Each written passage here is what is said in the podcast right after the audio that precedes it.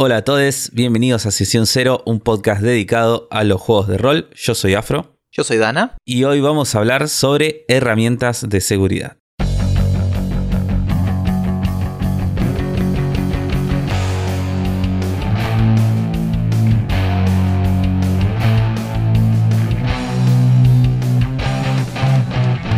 Bueno, llegó eh, la hora de hablar de un tema bastante importante, eh, bastante relevante e interesante también dentro del mundo de los juegos de rol. Eh, y este es estos programas didácticos, ¿no? que, tenemos. De la categoría de programa didáctico o, guía. No, sé si. Pues podemos ponerle título al programa Guía de herramientas de seguridad o algo así. Como para ver si levanta un poco más el, el, el SEO. El SEO, sí, sí. Sí, sí, pongamos un título así. Guía de herramientas de seguridad o o algo así. Tutorial How to herramientas de seguridad. Sí, sí. cómo insertar. Y, si, esto fuera un artículo de internet, arrancaría. Seguro te has preguntado qué son las herramientas de seguridad. las herramientas de seguridad y así, tío. Pero bueno, ¿qué son las herramientas? Para la gente que, se lo preguntó alguna vez. O que no conoce tampoco. Eh, básicamente, eh, a veces en los juegos de rol surgen ciertas situaciones o cierto contenido donde alguna de las personas que está jugando, tanto jugadores como GMs, se pueden sentir estresadas, inseguras eh, o básicamente no divirtiéndose. Eh, y las herramientas de seguridad son una forma para que los jugadores y GMs se comuniquen, hagan check-ins durante y como antes o después de la partida para como asegurarse que todo el mundo se esté divirtiendo y para como básicamente eh, ayudar a las conversaciones o ayudar a tener una, conversación sobre eh, lo que está pasando en la partida y cómo eh, mantener que todo el mundo se sienta seguro y demás.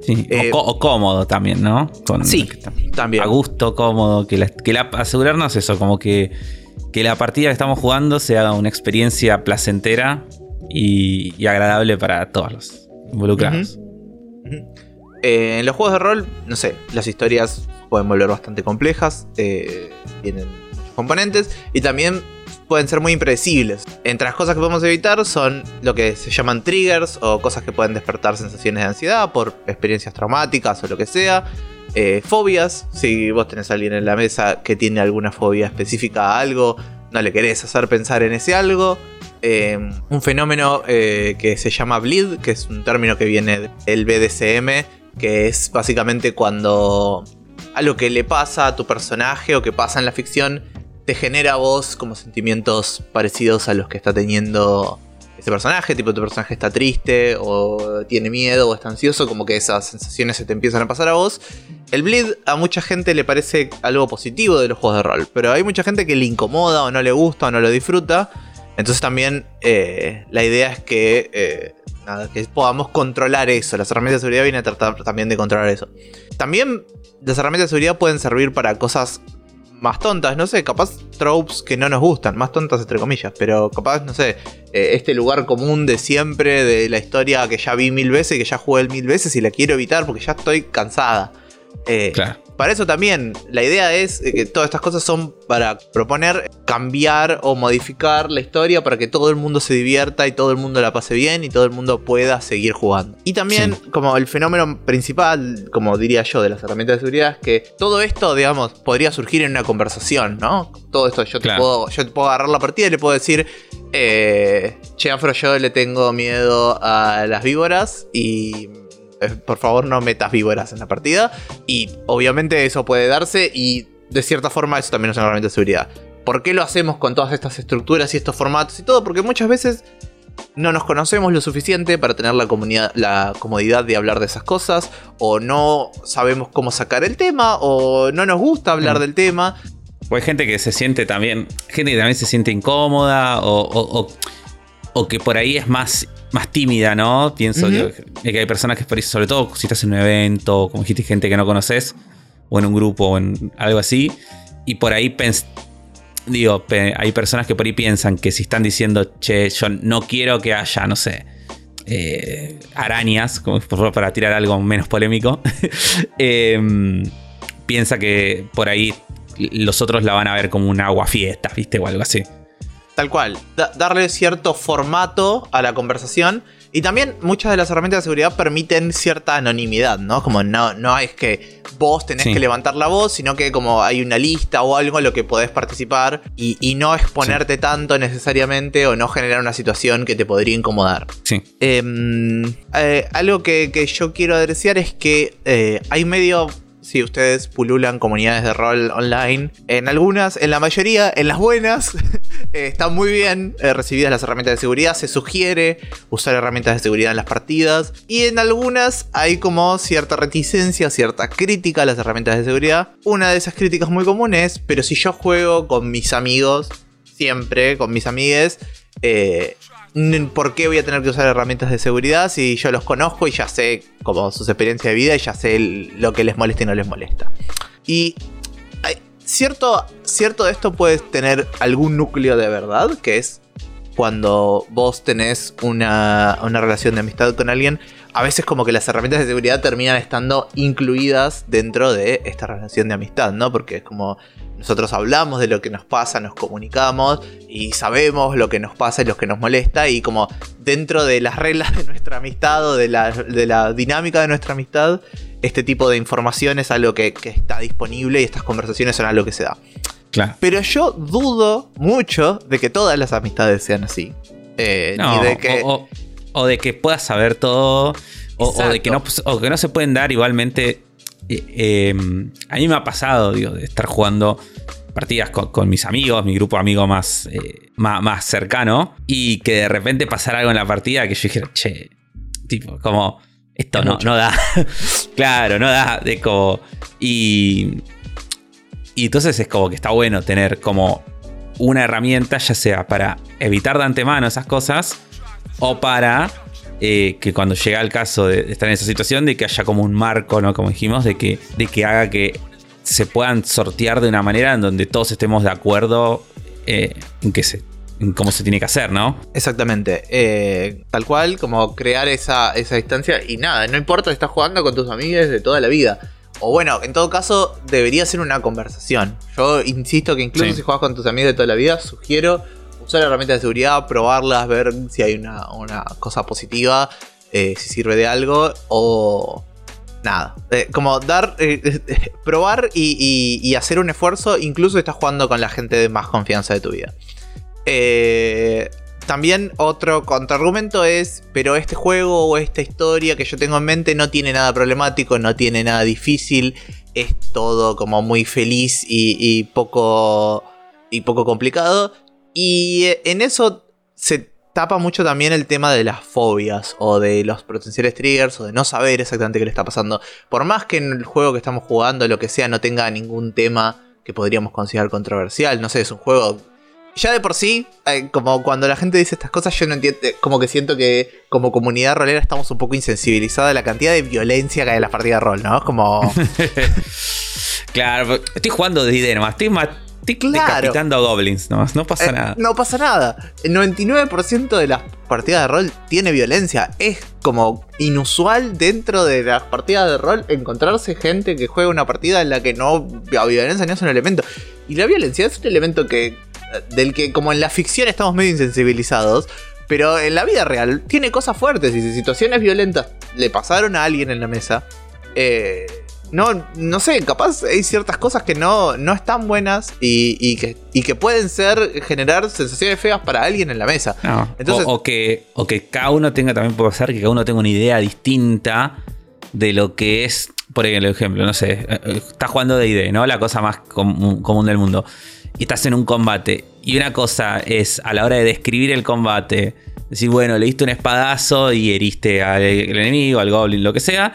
Y otra es que de repente estás jugando con, un chabón que te empieza a describir con lujo de detalles cómo tortura a un goblin. Y es como. hay como diferencias. Digo, y por esa persona no, no, lo ve como algo malo o no lo ve como. No sé. Le, gusta eso por X motivo. No, quiero jugar. pero. Vamos a jugar un poquito, no mentira. pero digo, pero la idea es que estar que uno esté en la misma sintonía con todas las personas con las que está jugando. Ya sea para arriba o para abajo, ¿viste? Es como encontrar cuál es ese middle ground entre, entre todos. Tal cual.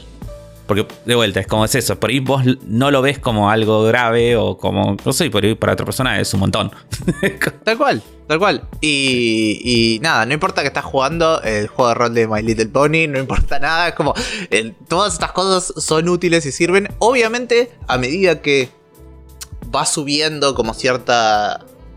cierta escalerita de temas sensibles en las partidas, por ahí hay que reforzar y hacer un esfuerzo extra en las, herramientas de seguridad, ¿no? Si, a medida que incluís más, más, más contenido que podría ser sensible, bueno, también hacer un énfasis más fuerte en las herramientas de seguridad. Eso no quiere decir que no haya que usar herramientas de seguridad porque la partida eh, no, no, tenga contenido que pueda considerarse sensible a primera vista o que a que la persona que está proponiendo la partida le parece sensible. Eh, y mi objeción tal vez favorita o más divertida para mí es esta idea de que las herramientas de seguridad le quitan eh, algo al, juego, le quitan algún poder al GM. Eh, y eh, sobre todo esto viene de una concepción muy vieja de los juegos de rol como una cosa que el GM les impone a los jugadores y el GM es Dios o el manual o las reglas son Dios y cómo te atreves a desafiarlas con tu sensibilidad. Eh, que, me parece primero muy graciosa y muy ridícula. Como estamos jugando un juego, no se lo pueden tomar en serio. Eh, me parece muy divertido. Eh, horrible también, nefasto, pero bueno, nefasto a un nivel de, absurdo ya. Y nada, hay, hay como esta concepción de y pero si, si alguien me dice yo no quiero que mi personaje se muera y yo lo tengo que matar por las reglas del juego, ¿y cómo hacemos? Y es como, no, inventate algo. O sea, es como, eh, la ficción lleva años haciendo que los personajes no se mueran cuando se tendrían que morir. Eh, eh, Marvel y DC hicieron una hegemonía cultural en base a personajes que no se mueren cuando se tendrían que morir. No es tan difícil. No, no, una crisis, en tierras infinitas. No es tan difícil como si, si algún jugador... Creo que algo que, que tenemos que recordar muchas veces de los juegos de rol es los juegos de rol son una historia que estamos contando entre todos y todos estamos de acuerdo con que estas reglas son interesantes y las vamos a disfrutar. Todos estamos de acuerdo con que este es un juego donde los personajes se pueden morir y eso es interesante y nos gusta. Si no estamos todos de acuerdo con que eso es interesante y nos gusta, no lo hacemos, lo hacemos distinto, lo hacemos de una forma que todo el mundo la pase bien. Eh, no, es como algo que para mí es fundamental de los juegos de rol es la gente que está ahí con vos eh, es mucho más importante que el juego que querés jugar o la historia que querés contar. Como esa gente que está ahí, sean tus amigos, sean unos extraños que te encontraste en una convención, eh, o sea quien sea, eh, es, la, es la prioridad, la gente real. Después la historia tiene que, siempre tiene que tener un segundo plano a la gente real que está ahí. Totalmente. Sí, sí, sí, sí. y aparte es como decís, siempre le puedes encontrar la vuelta para, Tampoco, tampoco es tan difícil, tampoco es tan difícil. A ver, hay ciertos juegos que vos decís, bueno, eh, ¿cómo vamos a jugar este juego que es un juego táctico de, violencia, donde combate táctico, si a nadie, si la gente acá no le gusta la violencia? Eh, bueno, juega otro juego con esa gente. No juegues ese juego con esa gente. ¿Entendés? Como. es el tipo de cosas por las que también en este podcast repetimos mucho que DD no sirve para todo, ¿no? Como no podés jugar todo con DD. Como DD eh, es un juego para cierta experiencia. Y el, dentro de las reglas de DD, tal vez hay cierta gente que no se va a sentir cómoda. No es la historia que quiere contar. Claro. Eh, después, después tenés cosas como. tenés cosas raras como ese. Ese eh, módulo de, de 5E que estaba. 5E pastoral, ¿no? Que estaba el dragón oveja. Y que dice, es el mejor amigo que puedes tener, qué. Y después tenía todos stats de bloque de ataque y cosas rarísimas. Ah, ajá, sí. sí, sí. Exactamente. Bien. Un, tema que quiero hablar sobre la herramienta de seguridad es eh, sobre el rol del GM o en un juego sin GM, facil, le facilitadores, o sea, la persona que está guiando. En un juego sin GM normalmente hay una persona que sabe el juego, que se le está enseñando a los demás, o una persona que va guiando el ritmo de lo que pasa. Normalmente es responsabilidad de esa persona. Obviamente que si los jugadores eh, quieren sugerir que, que, que se sume una mesa de rol, una herramienta de seguridad a su mesa de rol, háganlo. Díganle a GM, che, yo quiero sumar esas herramientas de seguridad. Pero eh, especialmente si van a gemear o facilitar algún juego, es muy importante que lean sobre herramientas de seguridad, piensen qué quieren llevar a la mesa, eh, prueben cosas, fíjense cómo funcionan, hablen con sus jugadores sobre las herramientas de seguridad. Es fundamental, como eso eh, para mí es uno de los roles más clave de gemear una partida o de facilitar una partida, es presentar las herramientas de seguridad. Eh, mi forma preferida es tipo, apenas arrancamos la sesión, normalmente yo lo que hago, a menos que esté jugando con amigues, que en cuyo caso me salté el primer paso, pero como este primer paso de presentarnos es como, hola, soy tal, bla, bla, bla, mis pronombres son estos, que sé yo, no sé qué, y después en general yo hago una, una charla, que después voy a hablar específicamente qué herramienta uso para esa charla, y en esa charla presento las herramientas de seguridad. Eso para mí es un, rol bastante fundamental de, de, de GM, es poder al principio de la partida, la sesión cero, o si es un one shot, la única, el one shot, eh, poder hablar un poquito de, bueno, estas son las herramientas de seguridad que hay acá, se entiende cómo se usan, listo, genial. Sí, concuerdo que, es el mejor momento siempre antes de arrancar la partida, es, ese, presentar todo y darle toda la lista, todas las herramientas a, a los jugadores para que ya sepan que tienen ahí y que pueden acceder en el momento que quieran a determinadas cosas, ¿no? Tal cual. Eh, pero bueno, hablemos entonces de, cuáles son estas herramientas de seguridad, eh, por lo menos las más importantes, porque imagino que tenemos acá lista, creo, de las, las más conocidas, ¿no? las bastante más importantes.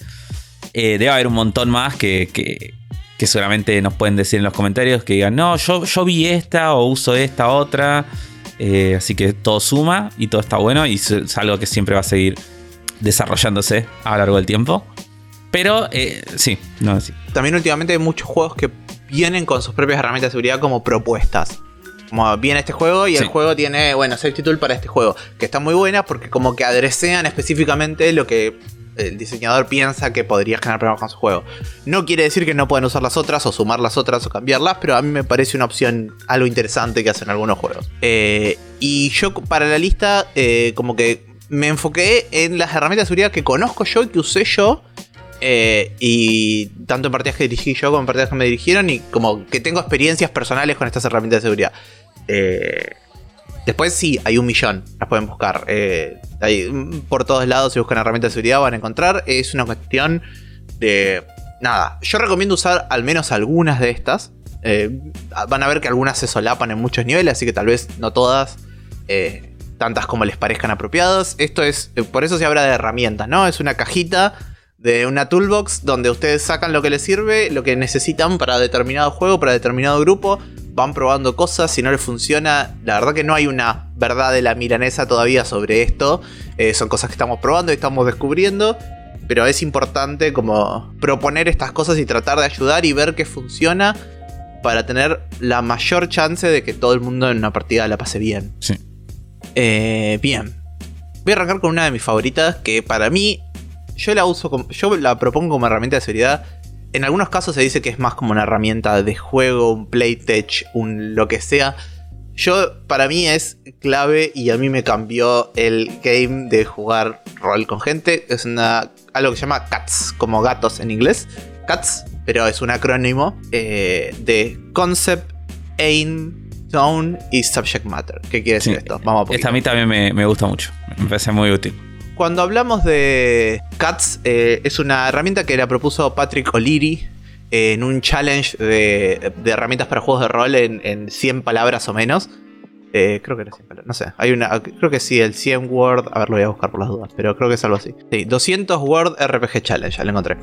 Eh, ese es el origen de CATS y fue muy abrazada por la comunidad de, eh, Gauntlet, que ahora se llama distinto y ya me olvidé cómo se llama, perdón gente de Gauntlet. Ah, no, no, tenía ese dato que habían cambiado. Se separó la editorial de Gauntlet de el grupo de juego de Gauntlet. Eh, de Gauntlet se sigue llamando la editorial y el grupo de otro nombre. Está Sí, como que Jason Cordova y su compañía ahora tienen como solo el Discord y, eh, en el Discord de, ellos, de la editorial, se juega. Eh, pero como el resto como que tomó se distanció un poco y tomó más un rol de, eh, hacer como de organizar partidas y demás, y el Slack y las grabaciones de la partida y todo eso. Eh, Open Heart se llama. Open Heart Gaming. bien, perdón, volviendo. perdón por la tangente. Cats. la idea de Cats es antes de la partida o antes de incluso de introducir las reglas, tiene que haber una conversación en la mesa sobre las expectativas. para que los juegos puedan manejarse y entendamos de eh, a qué estamos apuntando, vamos a ir de a poco como, como GM eh, planteando distintas cosas.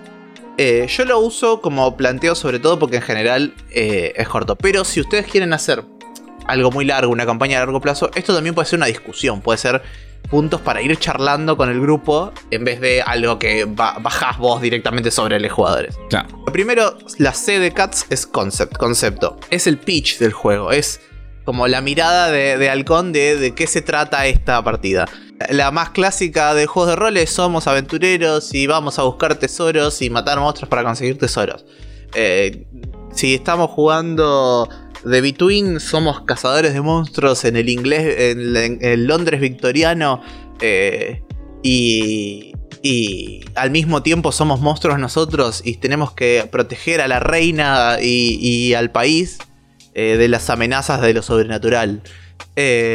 Después, el, el, aim es ¿qué, qué quieren los jugadores, qué están tratando de conseguir. ¿Se puede ganar en este juego? ¿Se puede perder? estamos tratando de contar un tipo de historia específica. Y ahí es donde decís, mira, estamos, vamos a hacer una historia de misterio, vamos a hacer una historia de no sé qué. Su objetivo, el objetivo de esta historia de fantasías en general es que los personajes sobrevivan, que lleguen al final y si es posible que se lleven al tesoro, no sé, ese tipo de cosas. Algunos juegos que no tienen un objetivo muy claro, que tienen algo más, bueno, queremos contar una historia, queremos meterle drama, queremos, queremos que nuestros personajes se enamoren y tengan historias súper dramáticas y, lloren y sus corazones se rompan. Todo eso es parte de el aim, a qué estamos apuntando con la partida. La siguiente parte de este acrónimo es el tono, el tone. Eh, tener una conversación sobre el tono del juego qué es el default del tono, ¿no? ¿Qué, eh, qué opciones de juego hay? Eh, por ejemplo, uno muy clásico que es para mí muy clave en partida de rol, porque es algo de lo que suele hacer que las partidas de rol salga mal, es ¿nos la tomamos en serio o nos la tomamos un poco para el chiste? Joder, claro. Hay un montón de intermedios y de grises en esto, ¿no? Eh, sí. Tipo, es como bueno, el tono es en serio, podemos hacer un chiste de vez en cuando, está todo bien, todos nos reímos, pero después tenemos que tratar de volver al tono serio y no irnos a totalmente en joda. No, que ese es el tono que personalmente para mí es preferido. Si estás jugando un juego más en joda, obviamente decís, no, está re bien, pero tratemos de que la historia sea coherente, ¿no? Como podamos hacer todo el chiste que queramos, pero tenemos que hacerlo sea coherente. Ahí va a variar del grupo, va a variar de la gente, pero para mí mencionar esto y hablarlo de entrada Mejora muchísimo mis partidas. Sí, sí, sí, sí, sí 100% concuerdo. Eh, bueno, sí, y decimos el último también, que es el, la S de Subject Matter, ¿no? Que es eh, como cualquier. Es como discutir cuáles son las cosas que. Eh, enumerar un poco las cosas que pueden aparecer en la partida. los temas, los tópicos y las cosas que pueden llegar a ser tabú o provocativas o medio polémicas. Y ya, ya para que la gente, medio como content warnings, ¿no? También un poco. Tal cual. Para que la gente eh, ya sepa con qué cosas se puede llegar a encontrar y que van a servir también para las próximas herramientas que, vamos a hacer. Pero decía que el CATS en general eh, a mí me parece como súper útil porque lo que decías antes, ¿no? Más, más allá de, como seguridad, también me parece que te mejora un montón la partida porque hace que todos estén como en la misma sintonía. Tal cual. Y, ya la gente ya arranca a jugar de otras formas y ya sabe, ah, bueno, el tono es este, ah, bueno, lo que tenemos que hacer ya es esto otro, entonces no me voy a desviar. Por ejemplo, típica situación que a mí por suerte ya no me pasa más, pero me pasa, la, he visto, la he visto. Eh, situación típico juego de ID o similares, ¿no? Eh, de son personajes que se encuentran en una, taberna y es, bueno, están en la taberna, están todos juntos ahí, no tenés una misión clara, no tenés nada y de repente se empiezan a pelear los personajes entre sí. Y es como, y hay un personaje que dice, no, no, mi persona, hay un jugador, digo, que dice, no, no, mi personaje en esta situación haría esto. No se dejaría eh, convencer tan fácilmente por, estos extraños. Y es como, y, es como, amigo, estamos jugando. Eh, no hay necesidad. Entonces, como que esto ya ya intenta establecer este tipo de cosas como, no, mira, ustedes van a ser estos personajes, tienen que hacer esto, tienen que ir hacia allá, el tono tiene que ser este, les parece, ya... No, ya me parece que ya encasilla un montón de cosas que después fluyen mucho mejor durante la partida. Tal cual. Eh, de vuelta, discutible si CATS es una herramienta de seguridad o más una herramienta de juego como puede ser el Spotlight o cosas así. Pero a mí me parece importante mencionarla porque es parte de mi charla de sesión cero, de mi presentación, de mi... De sesión cero a la sesión cero de una campaña, no el podcast que estamos grabando en este momento. Eh, eh, y nada, me parece que, que como muy fundamental y ayuda para mí también a presentar las herramientas de seguridad. Porque yo hago CATS y cuando termino, termino el Matter digo, y las herramientas de seguridad que vamos a usar en esta partida son estas. Entonces ya me tengo el speech armado ahí a, pasar al siguiente tema. Eh, por eso también era la primera que quería mencionar. La otra que voy a mencionar, primero estoy como enfocándome en las que son como de pre-partida. Como antes de arrancar a jugar, ya arrancamos con esto. Una es. Lines and Veils. Lines and Veils, el famoso líneas y velos. Sí. Que es una herramienta originalmente creada por Ron Edwards, pero muy modificada. De hecho, acá voy a comentar algunas de las modificaciones que me parecen interesantes. Básicamente, el Original Lines and Veils es una listita de cosas que. Una tabla, Que no tiene que ser exhaustiva. Esta para mí es una, una que funciona muy bien online eh, y después en presencial a veces es un poco más rara porque es una hojita que tenés que estar dando vueltas. También puede funcionar muy bien, pero, pero online para mí es como perfecto. Sí, abrir la eh, pestaña del Excel y todo. tildan. Eh, tal cual, tal cual. y básicamente vos marcas cada tema o cada posible cosa como una. como algo que está ok. Como un velo o una línea. ¿Qué es un velo o una línea? Un velo es eh, algo que vamos, podemos mencionar en la partida, pero no lo vamos a mencionar en detalle. O no lo. No. Como no lo vamos a, poner en, en, spotlight de lo que está pasando. O como algo que puede estar de fondo. Pero no le va a pasar directamente a los personajes. La definición de velo es una de las cosas que se mueve un poco acá. Pero la cuestión es, tengamos cuidado con este tema, no lo pongamos muy al frente, puede pasar de fondo. Es como, eh, el ejemplo que más famoso se da es eh, el sexo en las películas viejas de Hollywood, donde, eh, tipo, si hay una escena sexual, se hace el fundido a negro. Es como, sabemos qué pasó, está claro qué pasó en la historia, pero no nos enfocamos en eso, no importa, se funde a negro, pasamos a otra cosa, listo, chao. Eso es un velo. Una línea es algo que no se va a mencionar, que no existe en la historia del juego. Básicamente, eh, no, hay, no hay, nadie tiene que mencionar esto, este tema no se habla, no existe, por lo que sabemos nosotros en nuestro mundo no pasa. Tipo, si líneas, eh, eh, si tenemos una línea en tortura en nuestro mundo de ficción, nadie tortura a nadie. Nunca, jamás. Y no importa, ya está, no se menciona, no, no, no. No es que hay que tener cuidado, no, no existe. Listo, olvídate. Para lo que concierne a nuestra historia, esto no existe. ¿Qué pasa? líneas y velos es como un método preventivo. Estamos tratando de cubrir.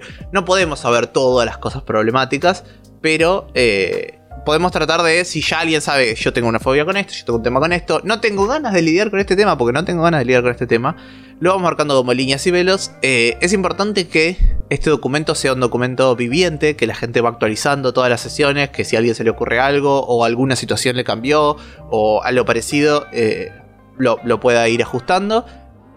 También es importante que eh, sepamos que si vos lo marcaste como un velo, pero para mí es una línea, la línea toma precedencia.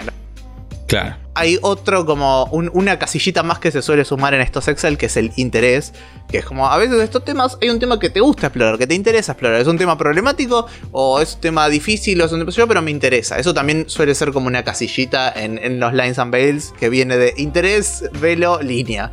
Eh, y también una que suele haber es el preguntar primero.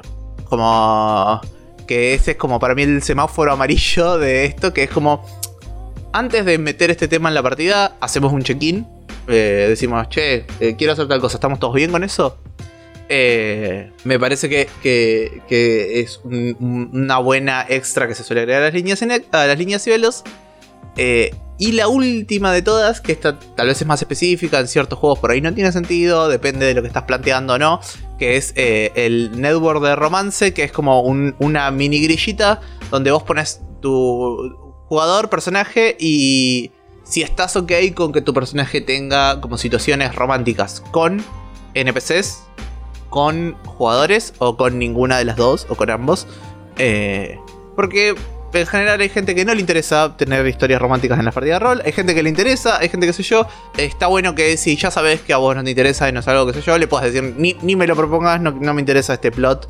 Eh, y hay otros que les copan esos plots y bueno, es algo que puede ser parte de, de, ir hablando, sobre todo en juegos que eh, eh, incluyen romance que últimamente cada vez son más, o se está, es un tema que se está explorando más. Antes era como más algo que no, de esto ni se habla en juego de rol, y de a poco es algo como que está más presente en juegos, sobre todo en juegos eh, muy queer o muy LGBT, es algo que está muy presente.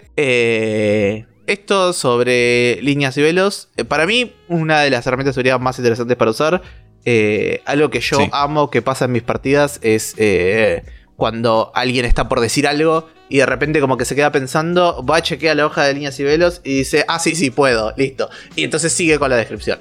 Eh, eso me parece que es un, ejemplo de un buen gameplay y de jugadores teniendo conciencia y, siendo como cuidadosos con lo que van a decir. Obviamente a todos se nos puede pasar cosas. Es importante que si alguien pisa una línea o velo, el primero que se dé cuenta de que está pisando una línea o velo se lo recuerde. Che, guarda que eso es una line, guarda que eso es un mail. Eh, nada. Eh, mm, los, errores son posibles dentro de esto, pero nada, tener cuidado, hacer el mayor esfuerzo para estar presente eh, y, tenerlo presente, quiero decir. Em, después, estas son más. las podría en la misma. Eh, pero una es el famoso content warning, usar content warning en la partida. Esto es muy útil eh, para one shot, para eventos, para partidas online. Tirar como content warning de este juego, ta ta ta ta ta, ta. content warning de esta misión que les voy a dirigir, ta ta ta ta. Sí. El rating de películas es algo que se usa mucho para esto, decir, che, esto es apto para todo público, esto es eh, para mayores de 18, esto es, de 13, sí. es mayores de 13. Más allá de si que, tipo, porque por ahí. De la edad, sí. Más allá del número de etario. Este, tal cual, porque vos podés estar dirigiendo una partida y decir, no, voy a dirigirle solo a jugadores adultos. Pero el tono de la partida es ATP. Es como no vamos a contar nada que no podría mostrarse en una película apta para todo público. Eh, y lo mismo con los content warnings. Si ya sabes que vas a dirigir este escenario, ta, ta, ta, que se trata de unos marineros en un barco peleando contra monstruos marinos, le pones content warning y capaz hay ahogamientos. Content warning, mm, pulpos. Content warning, tipo eh, monstruos marinos. Eh, lo que sea. Como ya darle una idea a la gente para que no se anote a tu partida si vos ya sabés lo que vas a estar metiendo en esa partida que puede generarle a alguien algún malestar o alguna incomodidad. Eh, eso es todo sobre las herramientas como de prejuego. Ahora nos vamos a enfocar en las que se usan durante la partida. Eh, la primera es una muy muy famosa, eh, probablemente la más conocida o la más usada, por lo menos hasta donde veo yo, eh, que es la X-Card o la tarjeta X o la carta X o la cruz o como se le, quieren decir. O, la ex-Twitter. claro, la herramienta de seguridad favorita de Elon Musk. no, perdón. No creo, no, no creo, no creo que use. Él, es de los que está en contra, seguramente. Obviamente, pero por supuesto. Pero eh, cuando lee la X, como que algo le pasa por la cabeza porque es como, uy, una X, mi cosa favorita. La X-Card, eh, originalmente diseñada por John Stavropoulos, espero estar pronunciando eso bien, es una herramienta de seguridad en la cual en la, la mesa ponemos una tarjetita eh, con una X y cualquier cosa que pasa que no queremos que pase, esa tarjetita está ahí disponible y alguien la puede agarrar o levantar o tocar. Y lo que, lo que hacemos inmediatamente es rebobinar lo que pasó y ajustar y cambiar y eso no pasó, pasó otra cosa. Sí. ¿Cómo manejamos esto? En general, lo que se recomienda es preguntarle a la persona que, tocó qué es lo que quiere ajustar, qué es lo que quiere cambiar. Eh, no, y esto es muy importante para todas las herramientas de seguridad, para todas, todas, todas, todas, todas. No se pregunta por qué nadie te tiene que justificar nada. Nadie te debe la justificación de. No, porque yo le tengo, tengo un trauma con esto, tengo un miedo. No, no, no se cambia y punto. No hay una cuestión de, justificar nada. Eh, y particularmente para el Escar, cuando vamos a preguntar el, che, ¿qué es lo que querés que cambiemos? Es importante no meterse o no indagar demasiado en el por qué, porque hay gente que no tiene ganas y no, te debe la explicación de qué está pasando. Em, el, la X-Card en partidas online es medio rara. hay que escribir X en el chat. hay que. Se, he visto usar escribir X en el chat. Si juegas con cámara, hacer X cruzando los brazos en la cámara. Ese igual es difícil porque a veces, tipo, no, no, no lo es. O decir, voy a hacer Xcar con eso. O una Xcar a eso. O, tarjeta X a eso. X. X no no importa, lo que importante es poder llamar la atención sobre esto, que estás usando la X-Card eh, y que lo noten, ¿no? Eh, hay algunas aplicaciones de juegos eh, que puede, a veces tienen un botoncito para la X-Card, algunos tiradores de dados de rol que tienen algún botoncito para la X-Card, que me parece muy cool. pero bueno, nada, eso como, como llamativo. Es, es raro que le digamos la tarjeta X en juegos online, pero le decimos así porque así se hizo famosa. Eh, o eh, nada, o la cruz, no se puede decir la cruz. No, sé dónde salió, pero está bien, la cruz. Eh, eso es como todo básicamente sobre el SCAR. Es muy útil, está es muy buena. Hay una versión que es básicamente la XCard 2.0 que se llama el, Script Change RPG Toolbox que lo diseñó Brie Bo Sheldon, creo, veo, no sé cómo se pronuncia, pero Brie Sheldon. Eh, que básicamente implementa un poquito, como, como varía un poco distintas cosas que se pueden hacer con la X-Card. Eh, y les da como los botones de un reproductor de, de cassettes. DVD. no, sí, cassette. ¿Tienen rewind y fast forward los DVDs? Sí, mira vos, no tengo idea. ¿Cómo se sí, sí, DVDs? Eh, pero básicamente sí, es eso. Es es cuando llega el momento de, que uno está en esa situación, es como poder elegir qué quieres hacer en eso, ¿no? Como, como frenarlo, como volver por atrás y cambiarlo, o saltearte esa situación. Es como darte un poco más de, herramientas, dicho sea de paso, ¿no? Eh, en, ese contexto, ante, ante ese evento que, que estás marcando la X. Tal cual, como que tenés una serie de tarjetitas, una que dice rebobinar, otra que dice adelantar, otra que dice pausa y otra que dice play o resume. Eh, la rebobinar es cuando pasó algo que te molesta, volvemos para atrás, cambiamos lo que pasó. Es una forma de, che, quiero volver para atrás y cambiar esto porque no, no estoy cómodo con esto. Eh, el fast forward es cuando eh, es algo parecido a un bail, cuando básicamente está pasando algo, está bien que pase en la historia, pero como no, quiero vivirlo, no quiero jugarlo, ¿no? Es como quiero, ya, está, ya pasó, lo adelantamos. Fast forward al futuro. Eh, la pausa es básicamente lo mismo que pedir un break o un descanso, que también es algo muy importante y una herramienta de seguridad que vamos a, discutir. es un, che, para, dejamos un segundito, quisiera pausar. Eh, puede ser una pausa para tener una conversación, una pausa para la dejamos 5 y volvemos, o lo que sea, pausa. Y el play es el, bueno, una vez que ya resolvimos este tema, hacemos play y seguimos adelante. Eh, yo la vi usada, eh, es interesante. A mí personalmente me complica un poco, me parece demasiado complejo, demasiada explicación.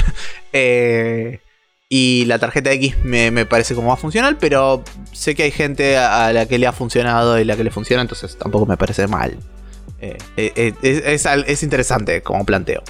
Una que para mí es clave y funcional, particularmente cuando jugando en convenciones, particularmente cuando jugando con extraños, es la política de puerta abierta o la open door, que originalmente propuesta por Eric Fatland. Eh, básicamente, eh, cuando jugamos una partida con política de puerta abierta, lo que estamos diciendo es: cualquiera se puede ir de esta partida, tomar un descanso, salir de acá, irse por cualquier razón, nadie necesita justificarlo. Esto es muy importante porque hay veces que la gente se siente obligada a terminar una sesión de rol donde no la está pasando bien. Y la idea es que todos acá la tenemos que estar pasando bien.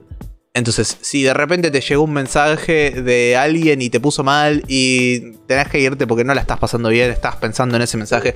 Si de repente te estás jugando online y te tocaron el timbre en tu casa, te llamaron por teléfono y no sé, es como es, importante poder. Hay, hay dos opciones acá. Una es el me tomo un descanso, che, me voy a ir, vuelvo en 15. Eh, me pasó algo, necesito un ratito, voy a volver. Eh, o el che, dejo por hoy, nos vemos. Eh, no puedo más. Eh. Y también eso pasa con las, cuando las campañas son largas y no son lo que estás jugando y no, no eran el juego no es lo que tenías ganas de jugar. Es importante también poder decir, che, la verdad es que voy a usar la Open Door, me voy a bajar esta partida porque, no sé, no me gusta el tema, no me está funcionando, no importa. Las justificaciones de vuelta no algo importante, yo las menciono para dar a entender que existe la posibilidad de que puede ser cualquier razón. Lo importante de la Open Door es recordar esto de tu vida como persona es más importante, tu, tu comodidad, tu diversión es más importante que cualquier juego, que cualquier partida. Si vos no estás cómodo, te vas. No te obligues, ni por tus amigas, ni por quien sea, a completar algo o a seguir acá si no la estás pasando. Hace otra cosa. Y además dejarle a la gente que capaz la está pasando bien, que la siga pasando bien y vos te vas. Ya está. está para mí es muy importante decir esto, en, sobre todo al principio de las sesiones cuando sos un GM, sobre todo en eventos o cuando jugás con gente que no conoces, tenés permiso de irte. Te puedes decir si querés, no hay problema. Eh, como dejarlo claro es algo que por ahí, como cierto compromiso social o cierta etiqueta social nos hace olvidarnos a veces. Y la última, muy por el mismo lado, eh, de las herramientas de seguridad que se pueden usar durante la partida, es eh, los breaks o los descansos. En cualquiera puede en cualquier momento decir, che, cinco minutitos, nos tomamos cinco, nos tomamos diez. Frenamos un toque. Porque tenés que ir al baño, porque querés comer algo, porque te diste cuenta que hace tres horas que no comes nada y tenés que comer algo, porque tenés sed y querés ir a buscar a llenar tu botellita de agua, porque la partida de repente se puso un montón, se puso re intensa, pasó algo re fuerte y necesitas un segundo para calmarte y bajar los humos. Eh, por cualquier razón los breaks son importantes y es importante que los jugadores sepan que pueden pedirlos, que no es una cuestión de GM. Yo, como GM, a mí me gusta tener breaks como prearmaditos, sobre todo en partidas online. Yo siempre digo, como bueno, eh, yo en general dirijo partida de 3 horas. A la primera hora ah, vamos a hacer un break, y a la, al final de la segunda hora vamos a hacer otro break. Eh, y después al final de la tercera se termina la partida, así que ya está. Y como tratar de mantener esa estructura a mí me sirve eh, y la suelo avisar por antemano. pero nada, por cualquier razón, la gente puede necesitar otros breaks, puede necesitar otros descansos, puede como eh, querer adelantarlo o atrasarlo, o capaz yo me colgué y no hice el break cuando tenía que hacerlo, que es algo que me pasa mucho. Puede ser como tener como algo prearmado o saber que todo el mundo puede proponerlo cuando quiera, es importante. Eso es todo con las herramientas de seguridad que se pueden usar durante la partida, o al menos, como ya decíamos, no es exhaustiva, las que yo conozco, las que a mí me, eh, me han funcionado o he usado. Finalmente vamos a las herramientas que son eh, después de la partida. Básicamente lo que hacemos después de la partida, lo que querés hacer después de la partida es hacer el famoso debriefing.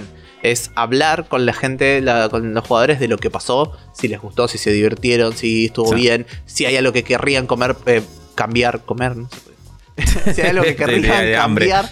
Tengo hambre, sí. me voy a tomar un break y me voy a comer un sanguichito. no. si hay algo que, que, les gustó, que querían ajustar, sí. Sí, qué cosas eh, disfrutaron más, menos.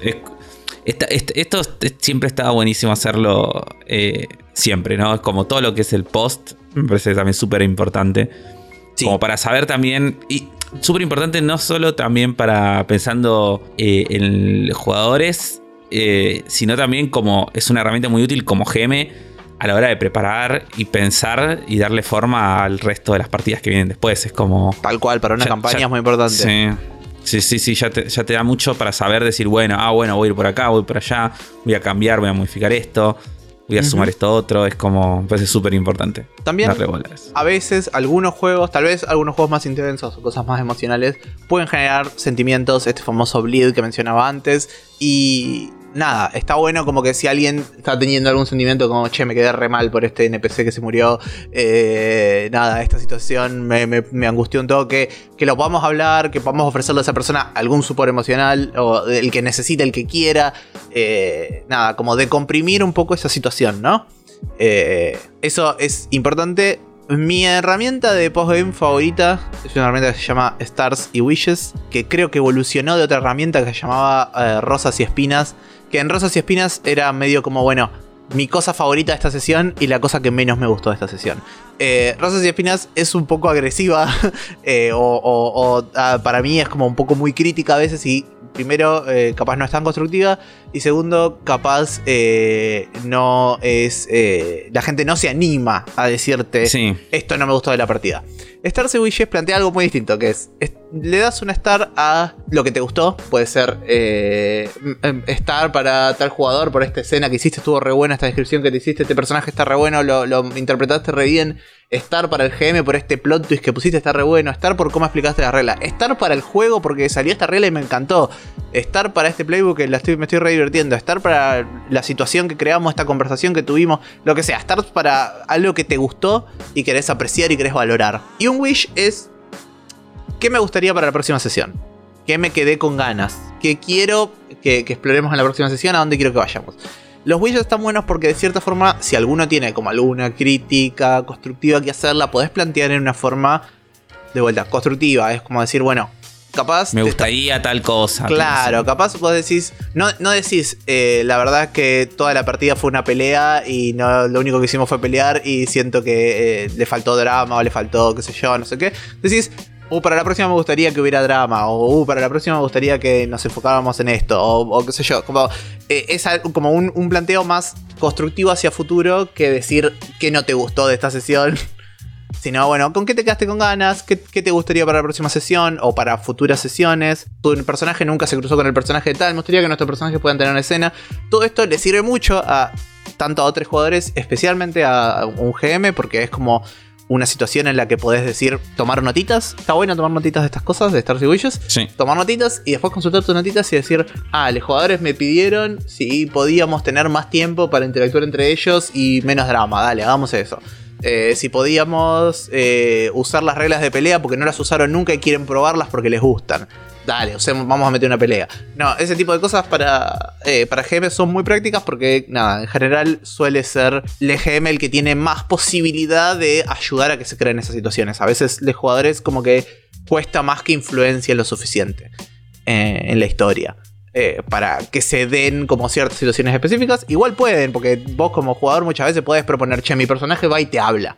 Pero com- como GM tenés otras herramientas que podés usar para que los wishes de los jugadores eh, se, se cumplan y para que los stars se, eh, se repitan, ¿no? Como si estamos así, si esto les, re- encantó y le pasaron re bien y vamos a seguir por ese lado. Eh, Sí. También está bueno revisitar los Stars y Wishes viejos, si los tomás nota, y decir, che, este ya lo cumplimos, este ya lo cumplimos, uy, este nos faltó, capaz lo puedo dejar para la próxima. Y llevando la cuenta de. Sí. Sí, tal cual. Stars y Wishes yo lo uso hasta en one shots. Y los Wishes son medio raros, porque es como no va a haber otra sesión. Pero si lo hubiera. Pero si hubiera. Si hubiera, ¿qué te gustaría? O también es un. ¿qué, qué cosas quedaron ahí que me quedé con ganitas y no llegamos a ver? ¿Entendés? Que. Claro. Eso también te sirve si después volvés a dirigir ese juego, si volvés a dirigir ese escenario, o si volvés a dirigir algo parecido. Es como. Ah, ¿de qué se suelen quedar con.? No sé, me parece que es una herramienta de feedback que está muy útil, incluso si eh, es un one shot. Sí, re. Se le puede sacar mucho jugo y, y mucha utilidad, digo, como GM, eh, tener e- esa información sobre lo, lo que fue pasando en la partida. Mi, mm, ahora que ya medio pasamos esta lista, de vuelta. No exhaustiva la lista, mil más dando vueltas. la- las pueden. Sí. eh, exploren por ustedes, busquen, eh, busquen herramientas de seguridad o safety tools y fíjense qué hay, qué les guste y qué les sirven. Mi último tema para hablar de esto es. Safety tools no son todo. En, en mantener la safety en una partida de rol. No, no es lo único, ni, ni es como el fin. No es que vos podés decir, ah, listo, hay li- líneas y velo, entonces puede ser, podemos hacer cualquier cosa. Eh, no, no es magia tampoco. no es magia, tal cual. La gente se puede sentir bien, mal igual. La gente se. Tipo, no, no hay safety tool que te salve de ciertas cosas. Eh, y me parece importante adreciarlo. No son la solución a todos los problemas. Están buenísimos, ayudan mucho, solucionan muchos problemas. Hay límites. Eh, uno de los límites para mí es eh, lo que yo lo llamo malos actores. Eh, hay gente, no porque actúen mal, sino porque hay gente que es tóxica en las partidas de rol y que le gusta traer temas complicados y hacer sufrir a los demás y pasarla mal y hacer pasar mal a los demás, que son contrarios, que no les interesa el disfrute de los demás o que están tratando a propósito de joder o de molestar o de no disfrutar. Eh, no hay safety tool que te salve de estas personas. No hay safety tool que te salve. Lo que te salva es decir, che, fulanito es insoportable, no lo quiero en la partida, no juego mal con él. Es la única solución que hay, eh, lamentablemente. Eh, o, Sí. se- o sea, obviamente se ponele que eh, estamos hablando de un caso en el que confirmamos que esta persona lo está haciendo a propósito y está queriendo joderte. Obviamente hay gente que puede eh, generar situaciones chotas sin darse cuenta y en ese caso amerita una charla con esa persona y hablarle, che, mira esto que estás haciendo, te estás olvidando de las safety tools, qué onda, lo que hablábamos, te acordás de lo que hablábamos. Eh, nada, eso. Pero si te das cuenta que hay una persona que está queriendo joder, el famoso troll de Twitter, pero en las partidas de rol que existen también, eh, ¿Qué hay? Sí, sí. los hay por todos lados, no jueguen con esa persona, no hay safety tool que te vaya a salvar. Eh, también hay muchas de estas tools que funcionan mejor online, hay muchas que funcionan mejor offline, hay como un par de ajustes que hacer ahí. Yo dirijo mucho online y estoy ahora volviendo a poquito a dirigir offline. Y todavía como que siento que estoy haciendo algunos ajustes, como que me estoy quedando un poco como, mm, no sé, esto lo uso así o lo planteo así. Nada, eh, no, no, en, online siento que tengo toda mi estructurita armada perfectita y me funciona bárbaro. Y en offline siento que todavía la estoy mm, ajustando un poco. También es una cosa de, ir, ir encontrando lo que mejor le funcione a cada uno y, y cómo vas, te vas armando también de, tu, de, de tus técnicas y tu, tus herramientas, ¿no? De, cómo las vas ajustando, porque también lo que decíamos era, están estas, están estas ideas, bla, bla, bla. Después cada uno las va modificando, ajustando, sumando y conforme a lo que uno va viendo que va necesitando en su caso individual. Tal cual. Exactamente. Eh, sí, sí, exactamente lo que dijiste. Otra cosa que no te puedes hablar de Safety Tool es si el juego es un juego eh, que tiene unos temas polemiquísimos y que está hecho a propósito para meter estos temas polemiquísimos y es un juego nefasto y terrible y como por más actitud que le pongas el juego va a salir a la luz tipo se va a mostrar. Y vos vas a estar ahí tratando de tapar y parchear todas las cosas chotas o, lo que los jugadores no no no se metan con esos juegos. Eh, claro o no o incluso digo pensaba eh, mientras decías esto bueno, están en los juegos chotos, como dijiste, con temas chotos, pero también hay juegos que buscan explorar eh, ciertas cosas que están como muy en el límite. Sí. O, o, temas más complejos. Eh, y que entonces por eso también está bueno que en ese tipo de juegos, igual la mayoría, por no decir todos, igual ya generalmente te aclaran y te, te aclaran que son esos temas, te aclaran que uses herramientas de seguridad, etcétera pero está bueno tenerlo como en especial en cuenta a la hora de jugar ese tipo de juegos. Eh, y saber que también es una forma como de poder explorar por ahí ese, esas cosas en, una, en un ambiente seguro y, de la forma adecuada. Tal cual, tal cual. en confianza, con, safety. Eh, nada, yo uno de los juegos que mencioné más temprano es The Between. The Between es un juego que tiene un montón de violencia, un montón de sexualidad, un montón de cosas turbias metidas de horror, de gore, de todo.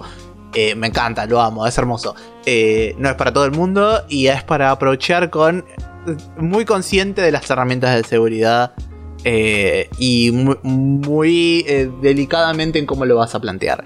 y hay mil juegos así que exploran temas intencionalmente difíciles. Es como también ir a ver una película, ¿no?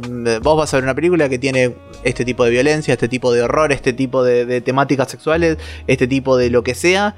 Eh, y eh, nada, mientras que esté manejado y vos sabés en qué te estás metiendo, sabés que estás viendo, eh, nada, eh, te podés ir del cine, te podés levantar eh, o, podés no ir a ver una película que sabes que no te gusta, eh, que ya va a tener un tono que no tenés ganas hoy de ver o que no vas a tener ganas nunca de ver. Eso, eso es importante cuando elegimos los juegos que vamos a jugar en una partida de rol. Bueno, creo que con esto sí ya llegamos hasta, hasta el final de lo que teníamos preparado para, para este episodio. Em, espero que les haya resultado útil. Y como dijimos al principio, también digo, eh, son infinitas estas herramientas, hay un montón, todo el tiempo siguen apareciendo nuevas, o cada uno crea las, propias.